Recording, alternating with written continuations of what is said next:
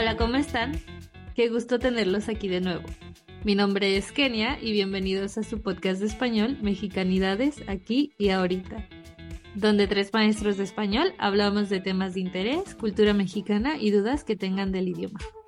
En el episodio de hoy les compartiremos algunas frases de uso común para expresar y hablar de amor.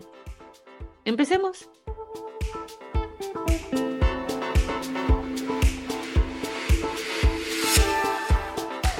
Onda? ¿Cómo están? Hola, muy bien, con un poco de calor, pero todo bien. Hola, un poco cansada, pero todo bien. Ah, sí es cierto, vienes llegando de viaje. ¿Cómo te fue? Súper, me encantaron todos los lugares a los que fui. Comí, caminé mucho y también ah, hablé con muchas personas, demasiadas. Creo que en mi vida había hablado con tantas personas. ¿Y probaste el tinto? Sí, es un café. Entonces, Ay, no, ay, no. Sí, sí, sí. Ojalá no estés muy cansada para grabar hoy. no, todo bien, no se preocupen.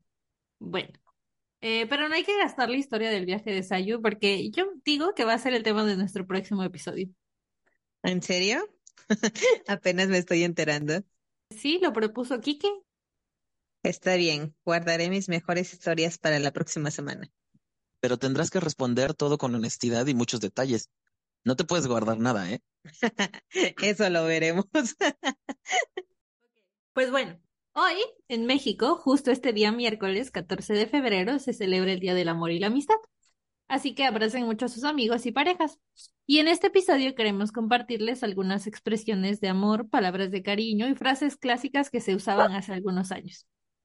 La primera y una de las más populares, creo, o una que por lo menos yo he escuchado bastante, es ser la media naranja de alguien más. Es muy común. Tal vez ahora los chicos tengan algo diferente, pero a mí también me tocó escucharla mucho cuando era niña. Creo que era más común a finales de los noventas y principios de los 2000. Por eso la escuchábamos bastante cuando éramos niños. Y es muy literal, la idea de encontrar a tu otra mitad. Sí, esa no necesita en realidad mucha explicación. Pues no, en realidad se decía porque las personas tenían la idea de que uno estaba incompleto y por eso tenía sentido, no lo sé ahora. ¿Pero conocen alguna otra? Otra bastante común, aunque igual creo que es un poco vieja, puede ser traer de un ala. Sí, esa era de telenovela de los 2000 para adolescentes. Uy, ya fue. Muy vieja, diría yo. Era la clásica cosa que tus papás te decían para hacerte sentir incómodo. Cuando querían sentirse más jóvenes, pero usaban frases que solo ellos conocían. Ay, sí, qué oso. ¿Y cómo lo usaban? Bueno, yo recuerdo que le escuché en alguna novela que se llamaba Clase 406 en México. Cuando estabas muy enamorado de otra persona, podías decir que esa persona te traía de un ala, pensando en la idea de que tú eras un pájaro en las manos de otra persona y que era imposible escapar porque te tenían tomado por un ala. Pues sí, es un poco rara si lo ves de esa manera tan literal. Suena como atrapado o atrapada por la otra persona. Un poco, pero creo que por eso es perfecta para indicar un amor muy fuerte. El iris. Bueno, y creo que el equivalente de esa frase era me traje cacheteando las banquetas. Hablando de frases viejas. Esa daba a entender que la persona estaba tan enamorada que por ir pensando en ella mientras caminabas, que te caías de cara. De alguna forma, las mejillas o cachetes pegan en las banquetas. O sea que las cacheteabas. Un ejemplo más reciente puede ser tener un crush con alguien, aunque creo que ese es un poco más joven que yo. No recuerdo haberlo usado cuando estaba en la escuela, por ejemplo. O sea que ya estamos viejos, ¿eh? O que alguien sea tu crush. ¿No es un poco más similar a un amor platónico? Sí. Si tú sientes algo por otra persona que no necesariamente es correspondido, sí, ese es el amor platónico. Y bueno, esas son algunas de las frases que solían ser comunes.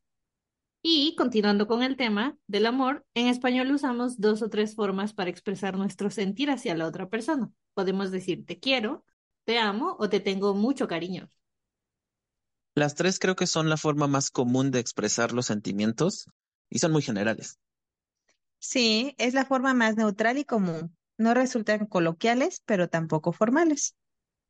De hecho, hay una canción un poco vieja que se llama Amar y Querer, en donde, en palabras del cantante, hace la diferencia entre un sentimiento y otro. Sí, esas canciones de los papás. Justamente por eso la conozco. José José, el cantante, era uno de los favoritos de mi mamá. Pero sí es cierto que la canción explica por qué no es igual.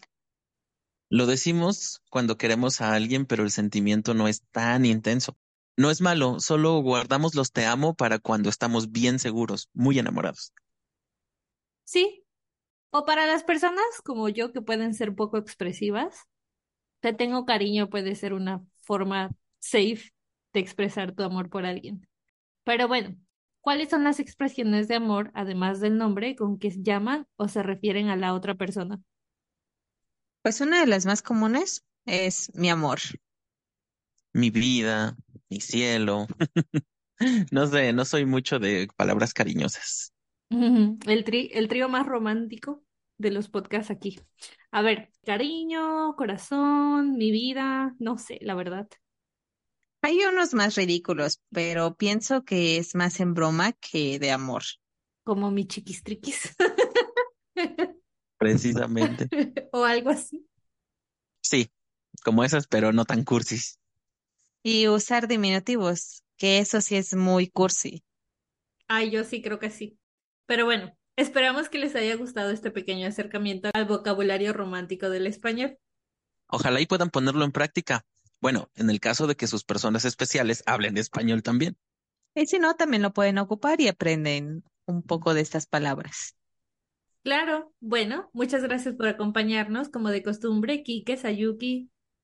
Gracias a ustedes, nos escuchamos pronto. Nos escuchamos hasta la próxima. Nos vemos pronto. Bye.